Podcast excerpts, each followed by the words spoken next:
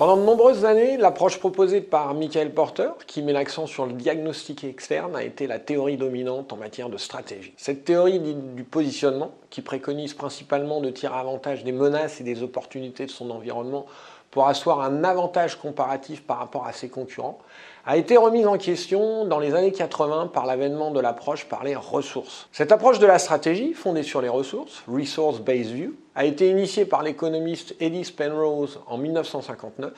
et s'est ensuite diffusée à partir du milieu des années 1980 grâce à des chercheurs comme Birger Wernerfeld et Jay Barney. Elle a donné lieu à de nombreux débats et prolongements au niveau théorique et organisationnel, comme dans le cas des théories des capacités dynamiques, de l'orchestration des ressources, ou des capacités d'absorption. L'idée centrale de cette théorie consiste à se concentrer sur le diagnostic interne et sur les ressources à la disposition de son organisation pour se différencier et construire son avantage comparatif. Pour être efficace, cette stratégie doit passer par différentes phases qui consistent à identifier les ressources à sa disposition,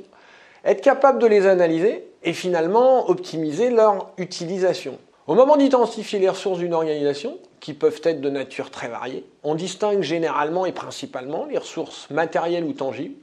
comme par exemple les matières premières utilisées pour élaborer un produit, ou les infrastructures de l'entreprise, comme les bureaux ou une usine, et les ressources immatérielles ou intangibles, comme le savoir-faire ou la notoriété, pour donner quelques exemples. Jay Barney a proposé le modèle VRIO, VRIO, pour analyser les ressources à sa disposition. V pour la valeur créée par cette ressource, R pour sa rareté, Pour sa non-imitabilité et O pour la capacité de l'organisation à la mobiliser. Ce modèle permet notamment de distinguer les ressources stratégiques qui apportent un avantage comparatif à l'entreprise et qui font la différence avec les concurrents,